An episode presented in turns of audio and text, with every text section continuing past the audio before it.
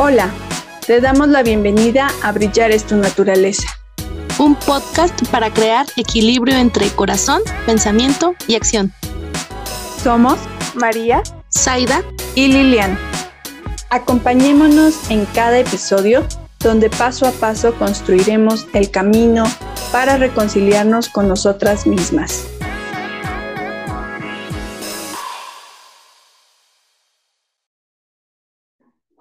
Hola, ¿qué tal? Estamos en Brillar es tu naturaleza y para mí es un gusto poder compartirte esta, este shot de la semana contigo. Muy bien, mi nombre es Lilian y te doy la bienvenida a Brillar es tu naturaleza. El día de hoy nos encontramos aquí con Nancy y con Rebe, fundadoras de Casa Materna. Ellas son psicólogas perinatales y dulas. Entonces, estamos el día de hoy con unas expertazas sobre maternidad y pues cuéntenos un poquito sobre qué es esto de ser psicólogas perinatales.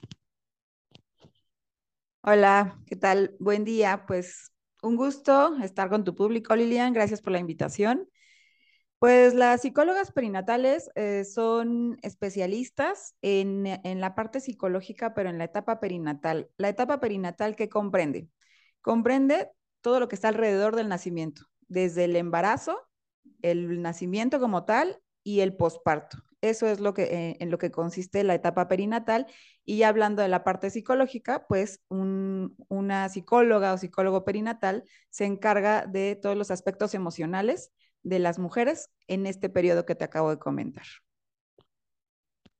Y con ello, pues vamos a eh, establecer el tema del día de hoy. Eh, va a ser eh, hablar sobre la depresión postparto o el baby blues, ¿no? más bien, estos son dos diferentes tipos de eventos que le puede pasar a una mujer después del posparto y entonces hay que checar cuál, cuál es uno y cuál es otro. Entonces el día de hoy de eso tratará el tema. Em, entonces platíquenme un poquito sobre qué es, cuál es la diferencia entre uno y el otro. Muchas gracias. Pues en realidad creo que es importante primero hablar de este tema en el cual eh, sí hay que hacer una diferencia entre un término y el otro, puesto que lo que muchas veces escuchamos que es lo normal, y pongo comillas en el aire, es la depresión postparto y en realidad no lo es. Lo esperado, lo normal, se le llama baby blues o melancolía leve del posparto, que es lo que le da al 80% de las mujeres o un poquito más y que pues es lo normal como este cambio de estado de ánimo en donde probablemente me perciba yo un poquito nostálgica, con accesos a lo mejor de llanto repentinos, en donde pues sí estoy cansada e irritable por todos estos cambios que van sucediendo en este periodo completamente nuevo, en donde se va regulando mi cuerpo, se van regulando mis emociones, mis hormonas y todo lo demás, y va de menos a más y remite más o menos en dos a tres semanas te sientes funcional, puedes hacer tu vida como siempre la haces. Claro, necesitamos mucho apoyo y contención por esta red de apoyo de la cual seguramente hablaremos en un ratito más, pero eso es lo normal y esperado. A diferencia de la depresión postparto, en donde ya estamos hablando de una psicopatología, ya estamos hablando de un trastorno mental en donde sí hay que atenderse y remitirse con psicólogo, psiquiatra y ginecólogo para hacer una evaluación integral de qué es lo que está sucediendo y aquí, cómo podría yo darme cuenta de que tal vez podría estar pasando por esta situación. Bueno, pues los rasgos diagnósticos son muy similares a un trastorno depresivo mayor, en donde pues hay accesos de llanto muy seguidos, muy constantes, en donde hay ideaciones tal vez hasta suicidas, en donde hay descuido de la persona, en donde sí hay falta de apetito o eh, quieren comer mucho, esta cuestión puede irse como hacia un polo extremo. Y sobre todo hay falta de interés o rechazo hacia el bebé en donde es una cuestión que no logran entender incluso las mismas madres, pero no quieren o, no desean estar cerca de sus bebés por alguna situación pues, que se está presentando en este momento. Entonces, así como lo escuchan, pues la diferencia es muy grande y no necesariamente tiene que aparecer al momento en el que nace bebé. O sea, no tiene que aparecer en las primeras semanas. Puede incluso aparecer dentro del primer año de nacido de bebé. Y esto es algo que deben de tener en cuenta porque si llegaran a distinguir alguna de las características que les acabo de mencionar, es bien importante que vayan con su médico para que los diagnostique y empiecen tratamiento. Claro.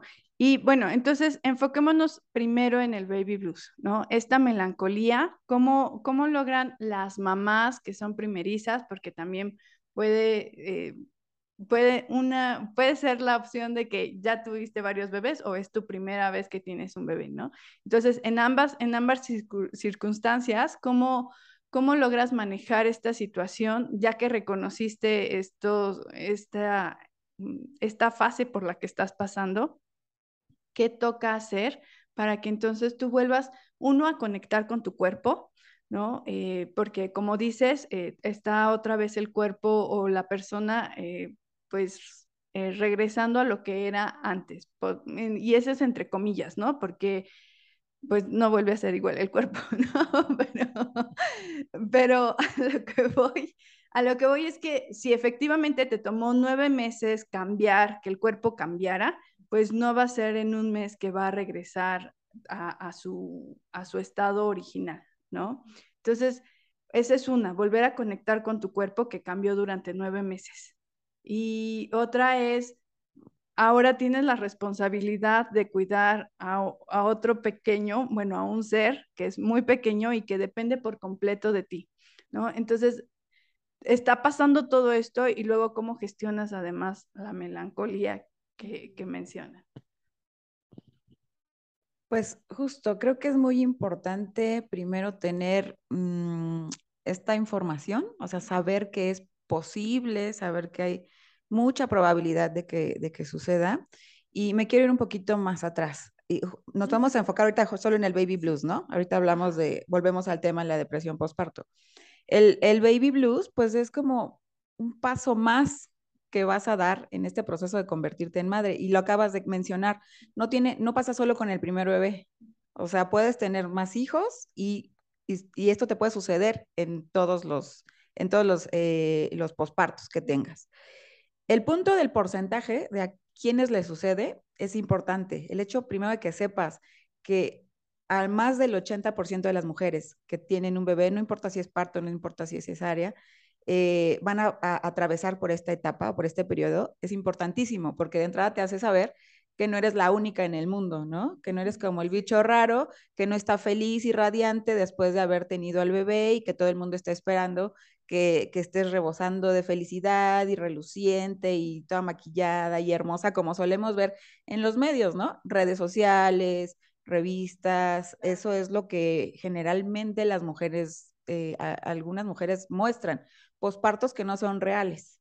Entonces, en la medida que vayamos como normalizando esta, esta situación de que el, un gran, gran porcentaje de mujeres vivimos el posparto así, real, con sus sombras, con sus, eh, son muchos aspectos, la parte física de entrada, tu cuerpo, como acabas de decir, se va adaptando o va teniendo unos cambios impresionantes, porque tu bebé tardó aproximadamente 40 semanas gestándose en tu vientre, tu cuerpo estuvo 40 semanas haciendo estos cambios y resulta que cuando nace, quieres al mes o tú, la sociedad, la gente, esperan que ya estés como si nada, ¿no? O sea, como si esas 40 semanas se pudieran resumir en cuatro semanas. Y eso, pues, mm, por donde quiera que lo veamos, es completamente imposible y real y no es saludable, porque cuando tenemos como esta, esta, esta idea de que tiene que ser así, pues lo que nos vamos a encontrar es la realidad. Un cuerpo nuevo que está volviéndose a adaptar a esta nueva yo, ¿no? Porque no eres e, esta parte de que mi cuerpo regrese al de antes, ahorita que justo suena raro, ¿no? Porque sabemos, nosotras que hemos sido madres y que, hemos, y que tenemos contacto con otras mujeres que lo, que lo son, pues sabemos que no es así. y, y, el cuerpo de verdad necesitamos darle tiempo, necesitamos ser amorosas, pacientes con él para ir aceptando este proceso. Primero agradecerle todo lo que hizo por nosotras, por nuestro bebé en estas aproximadamente 40 semanas y desde ahí, pues eh, los cambios que van a venir en el posparto, que la pancita poco a poco vaya eh, cambiando de, tamaño, que la piel poco a poco vaya retomando su apariencia. Eh, en la gran mayoría de mujeres nos quedan estrías, nos quedan marcas que, aunque la piel regrese a su, a su tonicidad anterior, pues esas marcas en la piel pues ya no se, ya no se van, ¿no? Entonces, em, ese es un punto como número uno, yo lo pondría, ¿no? Como tener unas expectativas reales eh, de lo que va a suceder. Socialmente podemos ayudar muchísimo, como normalizando los pospartos reales. Nosotras aplaudimos mucho, pues como las fotos de artistas, este, figuras públicas que sacan fotos acabando de tener a sus bebés, casi todas eh, sin maquillaje, sin glamour, con sus pancitas reales de posparto, porque eso es lo que necesitamos ver, ¿no? Ver que las demás mujeres están experimentando este tipo de, de, pospartos. Concuerdo completamente con ello, eh, porque de hecho hay más difusión de las chicas que eh, salieron del posparto y a la semana ya no tienen panza, ¿no? Y es así, ¿y cómo le hizo, no? Y entonces empieza la comparación de, ¿y por qué yo no bajé así, no? Entonces es como, hay una, eh, como dices, mm, es mucho de tenerte eh, mucha compasión y generosidad hacia tu cuerpo, ¿no? Porque efectivamente pasó muchos cambios y dio mucho, dio mucho para que tu bebé saliera perfecto.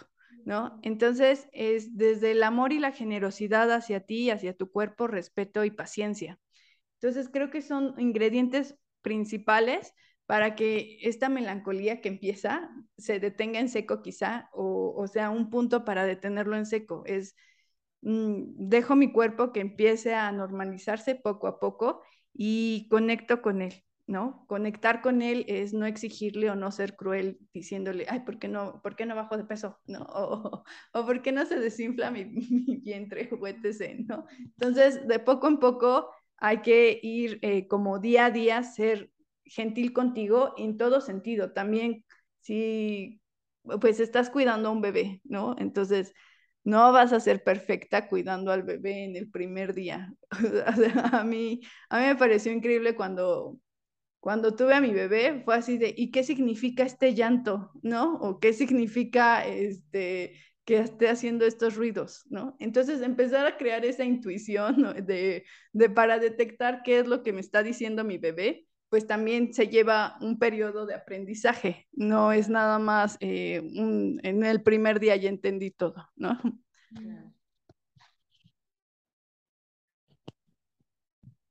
Justo acabas de decir algo importantísimo, es un periodo de aprendizaje constante en donde hay que tenernos muchísima paciencia, porque a veces justo estas expectativas que decía Nancy son, aparte de irreales, demasiado, digamos, brutales en esta... Sí, porque empecemos con esta parte de que no solo estás en posparto, están habiendo cambios en tu cuerpo, están habiendo cambios emocionales, también estás experimentando con la lactancia, estás eh, con nuevos horarios, con cambios en tu vida, con tu pareja, en muchas cuestiones. Y algo que creo que también es importante recalcar dentro de esta preparación que decía Nancy, de irnos preparando desde el embarazo para este momento, es ir juntando esos elementos de toda esa red de apoyo que voy a tener conmigo, porque algo que nosotras nos gusta promover mucho es que maternar es algo que hacemos en tribu. Eh, de hecho, hay, una, hay un proverbio africano que, se, eh, que dice algo así que para criar a un niño toma toda una aldea. Y, y, es muy cierto, porque de manera que yo pueda estar lista para maternar, necesito estar bien sostenida. Y para que todo lo demás en mi entorno esté listo, pues necesita ver ahí a alguien que me ayude a lo mejor con mi comida, que me ayude a lo mejor con la limpieza de mi casa, a lo mejor a quien pueda delegarle cuestiones del trabajo que pues en este momento no son prioridad, pero que si no lo tengo cubierto, me va a quitar la paz, la tranquilidad, me voy a estar cuestionando, me va a sentir inútil y no voy a estar al 100 para este momento en donde necesito estar pues completamente maternando y ya. Entonces, esta red de apoyo, háganla. ¿Quiénes son? Pues a lo mejor tu mamá, tu hermana, tu mejor amiga, eh, tu asesora de lactancia, tu dula. Tenemos mucha gente a nuestro alrededor que quiere ayudar, pero muchas veces no sabemos cómo pedirlo. O simplemente no nos creemos como merecedoras de pedir. A lo mejor es así, ¿cómo voy a estar dándole lata? No, en realidad este es el momento en donde podemos, debemos y tenemos que pedir ayuda, de manera que este, este periodo sea mucho más sencillo, para que no haya esta sensación de falta de ayuda, de soledad, que puede justo empezar a desencadenar esta situación emocional negativa y eh, tal vez hasta transformar estos baby blues normales en una depresión postparto. Creo que has tocado también un punto muy importante porque la vida laboral también empieza a verse afectada o quizá no afectada, sino va a tener un cambio por completo si tú decides maternar, ¿no? Y entonces quizá aquí viene esta disyuntiva de o trabajo o cuido a mi bebé, pero si cuido a mi bebé, este, entonces pierdo yo esa esa posibilidad de seguir creciendo laboralmente o profesionalmente, ¿no? Entonces, Creo que aquí es muy importante, a mí en, mi, caso particular, yo llegué con mi crisis existencial justo en ese punto porque yo, yo era economista, ¿no? yo era economista y empecé a hacer yoga justo cuando eh, estuve embarazada. Y después de quedarme embarazada, bueno, después del embarazo y de hacer yoga, decidí este, empezar a certificarme como, como maestra de yoga, pero no precisamente para ser maestra, sino como para profundizar mi práctica. Y lo cierto es que ya en ese evento, bueno, en ese tiempo ya estaba así como, pero preocupadísima por qué iba a hacer después, ¿no? Así de, si ya pasé todo este tiempo este, sin, sin trabajar. Y, y después, entonces, ya sabes, empieza a volar la mente y a decir, pero es que de seguro cuando regrese a trabajar ya nadie me va a querer porque ya pasé mucho tiempo sin trabajar, ¿no? Entonces empieza todo ese tipo de, cuestiones en donde la mente viaja y, se cuestiona de si está haciendo bien, si no trabaja o no trabaja, ¿no? Y también viene la disyuntiva en que, y, si mi bebé mejor lo mando a la guardería y así, ¿no? Como dices, eh, pues se materna en tribu, eso me pareció muy padre, porque es real. O sea, si, si te sientes sostenida, entonces puedes tomar decisiones eh, quizá drásticas, ¿no? Así, ah, hoy decido no trabajar porque voy a cuidar a mi bebé y porque además estoy sostenida por mi alrededor. Pero ¿qué pasa cuando no tienes esa red de apoyo? Así, pregunta para ustedes. Sí, lamentablemente el no tener red de apoyo es algo con lo que nos enfrentamos más en la actualidad. Y eso, sin lugar a dudas, da como resultado una salud mental de estas mujeres en posparto que está yéndose en declive, ¿no? Eh, desestabilizada. Justo por lo que acaban de decir. O sea, em, al, al priorizar en la actualidad, pues, el tiempo para el trabajo, ¿no? Eh, eh, ser productiva todo el tiempo, estar disponible para cuando te hablan en todo momento, pues sin lugar a dudas es algo que no se puede eh, complementar con la, que, que, no puede ser compatible con la maternidad, ¿no? Porque efectivamente si algo no vas a tener cuando eres mamá es disponibilidad de tiempo, porque no sabes en qué momento vas a estar libre y en qué momento no. Depende también, por supuesto, de la etapa en la que esté de edad de tu bebé, ¿no? No es lo mismo un bebé de un mes de nacido a uno de tres años, por ejemplo, o a uno de seis años. Entonces va cambiando infinitamente. Bueno, entonces eh, creo que sí, en, definitiva, eh, lo que está sucediendo es, es eso, que al no tener esta tribu, al no tener las redes de apoyo, al no tener políticas eh, justas, que, permitan que las madres y también los padres tengan permisos laborales, tengan prestaciones eh, suficientes para poder criar a niños bajo estos, estos esquemas y seguir trabajando, pues lo que sucede es esto, ¿no? Necesitamos servicios de guardería de 7 de la mañana a 7 de la noche. Necesitamos este, mm, eh, escuelas igual, ¿no? O sea, ya cuando no van a la guardería, eh, por algo necesitamos estos horarios extendidos, porque pues no hay una red de apoyo, quizás mi familia no está aquí cerca, este, en dónde voy a dejar a mis hijos. Entonces, imagínate, bueno, no, imagínate, creo que todas lo hemos vivido, este estrés de tengo que trabajar y a lo mejor, lamentablemente, serán las menos las que digan quiero trabajar, porque en la gran mayoría en nuestra sociedad, o por lo menos en nuestro país, es una necesidad del trabajo.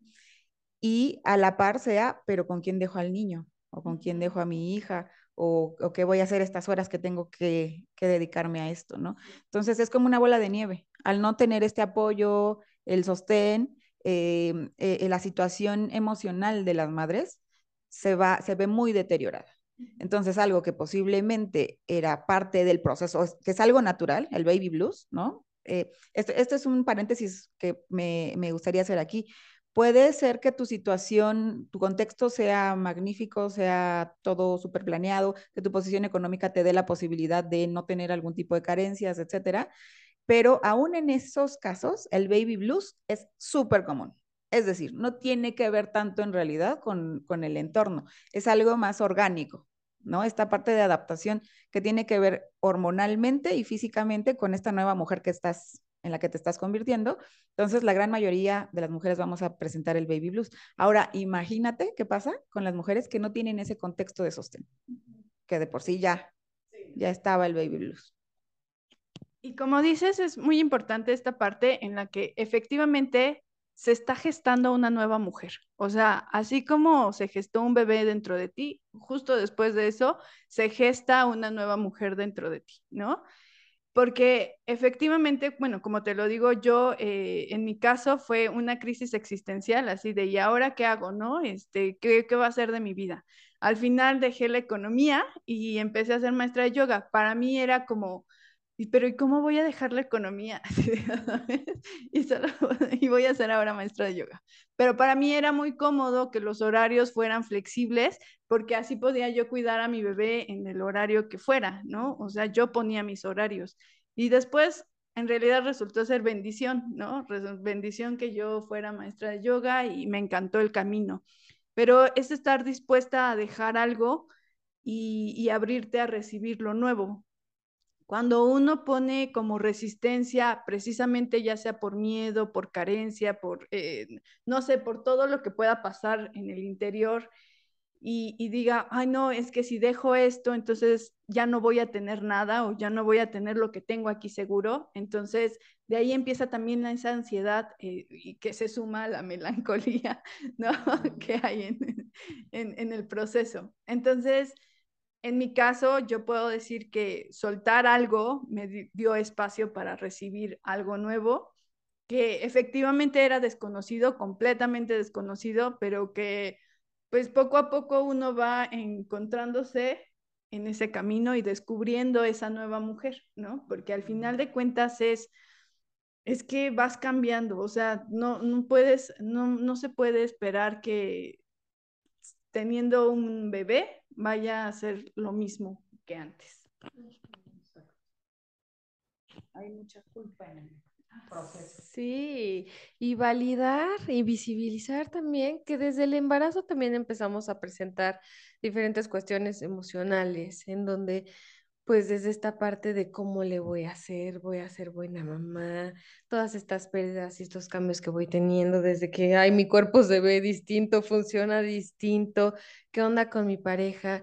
Entonces, estos cambios emocionales se van presentando desde el embarazo, los vamos viendo con mayor énfasis en este posparto, pero teniendo todos estos elementos que les estamos platicando, se puede navegar de una manera mucho más sencilla sin dejar de tomar en cuenta y sin dejar de visibilizar que están teniendo pues toda una transformación integral, que si bien no es algo que nos hacen saber y nos enteramos ya que ya estamos ahí dentro, hay que irlo tomando en cuenta de manera que no sea como algo súper arrollador y abrumador en el momento, porque claro, si nadie me platicó de todo esto que estamos hablando ahorita desde antes y de pronto, ¡pum!, voy y me, encuentro con esa realidad, pues sí puede ser un choque demasiado grande e importante. Y bueno, pues no, no descuiden su salud mental, ¿no? Justo como que esta parte de pues ir teniendo como este seguimiento con psicólogas perinatales o ir teniendo ahí como toda esta parte de terapia, de ir manejando todas estas emociones que se van generando, pues para ayudar igual a que vayas pasando por este proceso de una manera mucho más sencilla y fácil.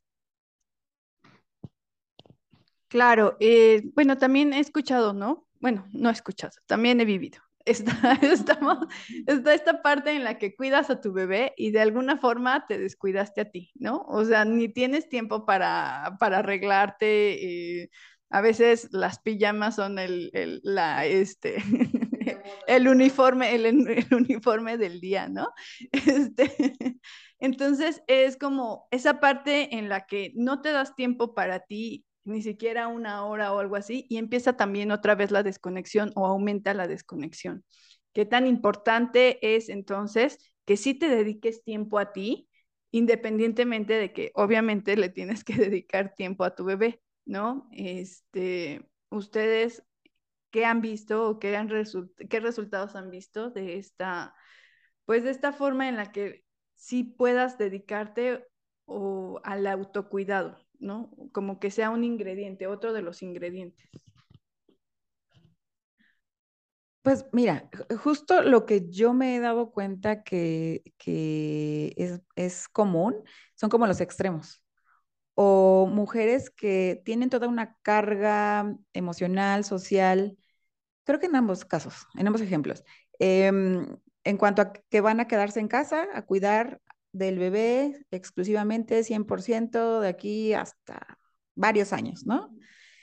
Y eh, dejan de lado todas sus actividades personales, obviamente el trabajo y dentro de ello la parte del autocuidado, que ponen al bebé en primer lugar ante cualquier cosa, incluyéndose ellas. Y está el otro extremo, que son algunas mamás que dicen, no, y de hecho me ha tocado escucharlo, a mí este bebé no me va a cambiar, yo voy a seguir trabajando, se va a ir a la guardería luego, luego, este, él se tiene que adaptar a nuestros horarios, entonces casi, casi este, lo recibimos, pero yo voy a seguir sin hacer algún cambio en mi vida, ¿no? Siento que ambos ejemplos son, son extremos y los extremos nunca son buenos. Em, lo ideal o lo más saludable siempre es tener como este balance.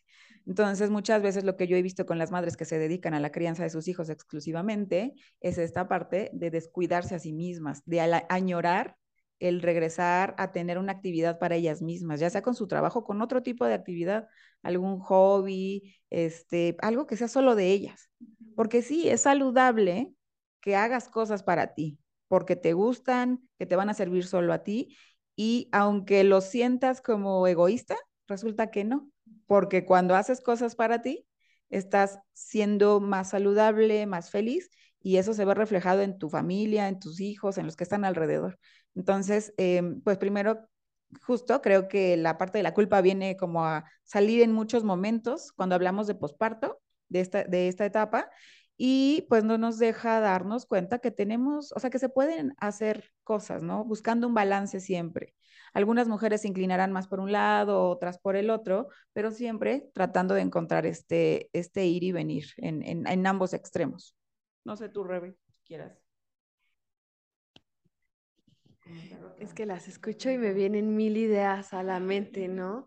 Y, y bueno, pues a lo mejor nada más complementando lo que dices, importantísimo este autocuidado, sí, porque algo que nosotras igual promovemos es que es este posparto, este convertirte en madre, este término que ya lo llaman matresencia, así como este nuevo ciclo vital, que es como el convertirte en madre, te llama al automaternaje. No solo a maternar a tu bebé, sino también a maternarte a ti misma, a cuidarte, a darte todo ese cariño que hasta de cierta forma como que esa Rebe, esa Nancy, esa Lilian pequeñita desearon, ¿no? Así de cómo me hubiese gustado que me maternaran, así es como puedo empezar a maternar a mi niño, pero también a mí misma, cuidándome de esto de qué necesito, qué es importante para mí, porque pasa mucho en la maternidad que tendemos a desbordarnos hacia afuera.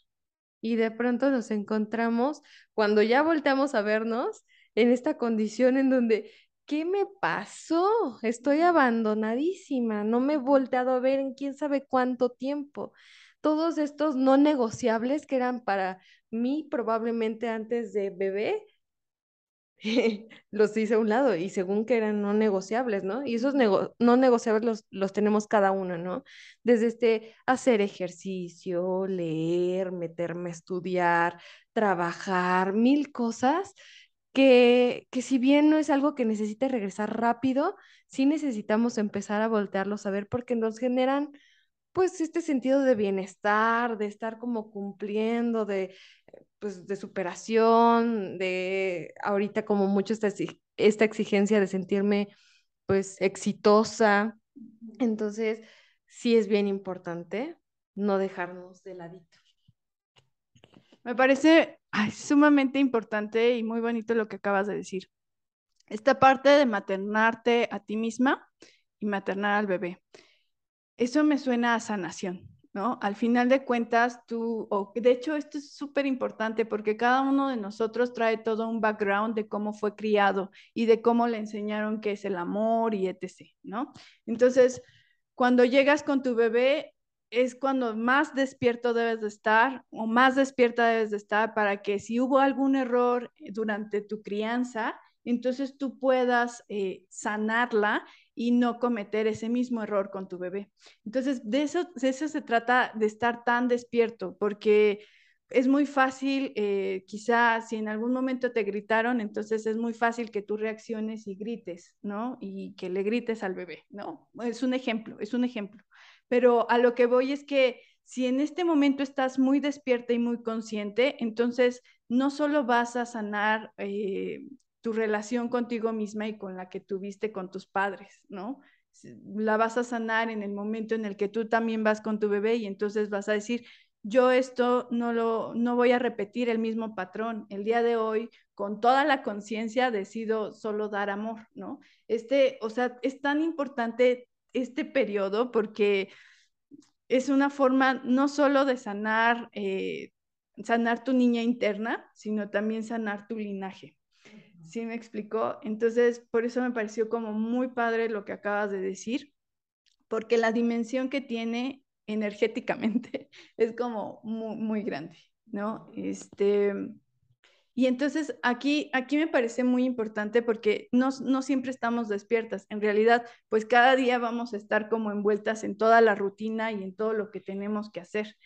Y, bueno, al final, si tenemos la guía, por ejemplo, de ustedes que también guían en, en el posparto, entonces puedes ir dando una, una asesoría y puedes ir notando quizá esos patrones y decir, no, aquí, aquí me detengo un poco, respiro y entonces vuelvo a comenzar esta, esta dinámica con mi bebé, ¿no?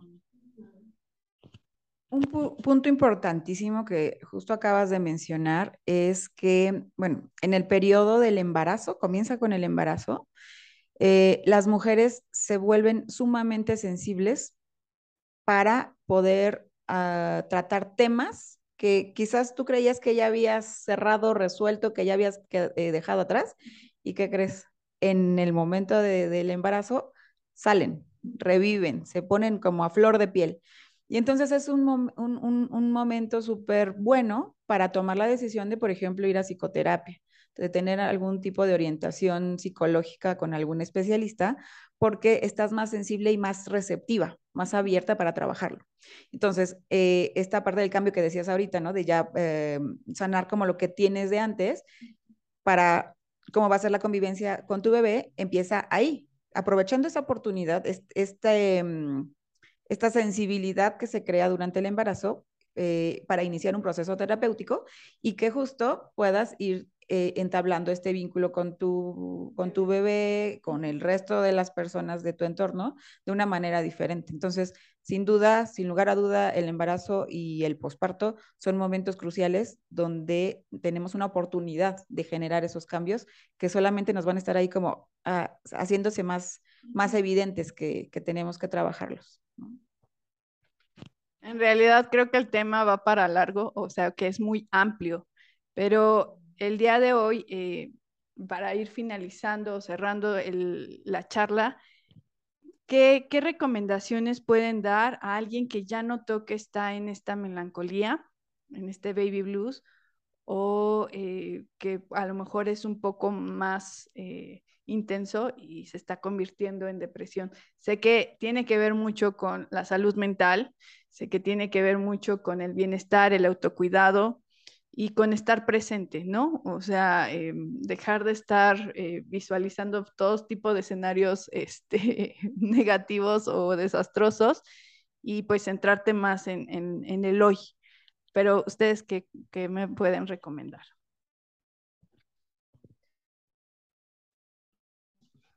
Gracias, Liliani. Es excelente pregunta porque justo ahorita estaba así como, uy, tantas cosas, ¿no?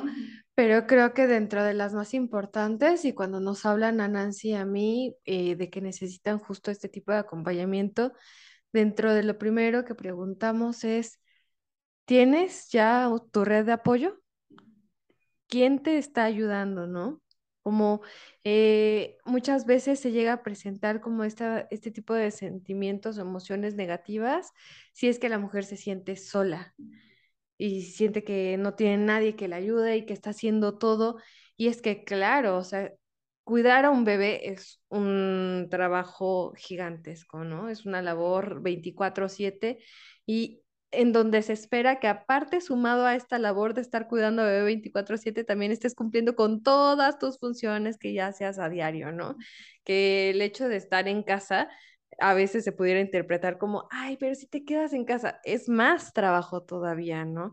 Que lavar, planchar, limpiar, eh, preparar, ser chofer, bla, bla, mil cosas, ¿no? Y de ahí podemos sacar una lista gigante de, de cuestiones. Entonces, probablemente empezar por quién te está ayudando, tienes ayuda y si no, empezar a formar esa red de apoyo. Y bueno, pues también esta parte en donde probablemente ver cómo, cómo se está involucrando la pareja, si hay una pareja, el que igual pues procure tener este tipo de acompañamiento psicológico en donde pues vamos a ir tomando diferentes herramientas para que pueda ir navegando mucho más fácilmente en todo este periodo y lo que mencionabas es importantísimo, esta autocompasión, este autocuidado tan importante que muchas veces, aunque suene como lógico así de, ay, pues claro, lo hago fácil, ¿no? No nos viene tan fácil. Y a veces nos hacen falta muchos recursos para empezar a hacer esto. Y, y es importante como ir tomando en cuenta de no necesariamente tengo que tener este tipo de acompañamiento o ir a terapia si estoy ya súper en depresión total, ¿no? Lo puedo hacer desde antes. Claro.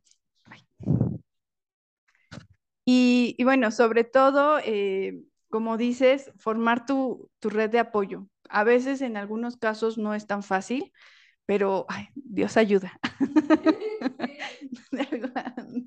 no sé, en, si lo pides, ahí te salen los ángeles y te llegan a, a apoyarte. Entonces, pues abrirte a recibir para, para que encuentres eh, esa red de apoyo también es, es, importante. Tú, Nancy, cuéntame alguna otra sugerencia. Pues eh, justo pedir ayuda creo que es esencial. Eh, sobre todo, eh, como decías, para que esto no vaya a seguir escalando, y pudiese presentarse más adelante ya tal cual un, un, episodio de depresión postparto tal cual, ¿no? Que esa sí ya es, mm, eh, se necesita más trabajo para salir, eh, atención profesional, medicamento, etcétera. Entonces creo que eh, el tener contacto, por ejemplo, con páginas fiables, ¿no? Donde tengas información fiable, no, no cualquiera, cualquier tipo de información, con profesionales que estén pues realmente capacitados el convivir con otras mujeres en esta etapa ayuda increíblemente, ¿no? O sea, te vas identificando en la otra, te vas viendo en la otra, estás, te, te, das cuenta que no eres la única que lo está viendo así, que lo está viviendo así, y eso te hace pues de entrada quitarte un montón de peso de, encima, ¿no?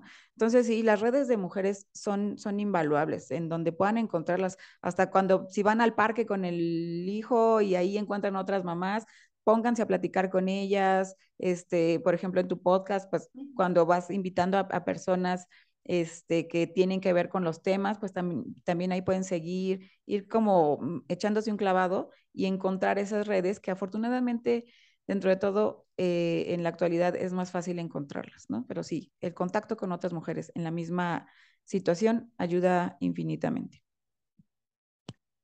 Mm, sí, completamente de acuerdo. Eh, al final, eh, pues les agradecemos muchísimo que nos hayan acompañado en esta plática. recuerden, no se trata de ser la mejor, o mm, no se trata de ser la mujer perfecta, la madre perfecta, eh, la, profesionista perfecta, ¿no? Eh, esa exigencia viene del exterior. Pregúntate tú qué sí es lo que quieres, qué sí es lo que necesitas ahorita, qué es lo que tu bebé necesita y qué es lo que estás dispuesta a dar tú, ¿no? Eh, entonces, vaciarte del exterior, de las exigencias, creo que es como uno de los principales puntos para que entonces sea realmente tu felicidad lo que estés buscando. Yo, yo pues los invito a que sigan las redes de Casa Materna porque ahí encontrarán también mucha información, mucho material y pues están también teniendo clases online, cursos online. Entonces, como dices, estos círculos de mujeres se, van armando de poco en poco y, y, pues en clases online ya hay, creo que es muy, muy flexible los horarios, etc., ¿no? Entonces, en casa materna, dicen sus redes, por favor. En Facebook estamos como Casa Materna, Instagram Casa Materna MX. Y nada más, sí, sí, ahí pueden enterarse de, todo lo que estamos haciendo. Y la verdad es que es como un punto eh, mm, justo donde puedes encontrar a otras, a otras personas que están viviendo estas, esta experiencia, ¿no? Sí, nosotras estamos en Puebla, entonces ellas también dan cursos presenciales, por si andan por acá en Puebla, y si no, pues online les digo que ya, bendito Internet, porque entonces ya nos permite conectarnos de, otros lados. Muchísimas gracias por permitirme eh, tener esta plática contigo, gracias por acompañarnos y pues nos vemos en la siguiente. Bye.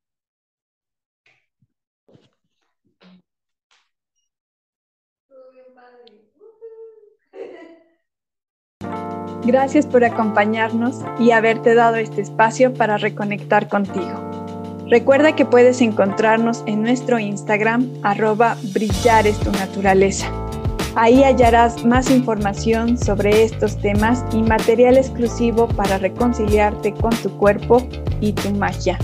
Te esperamos en nuestro siguiente episodio.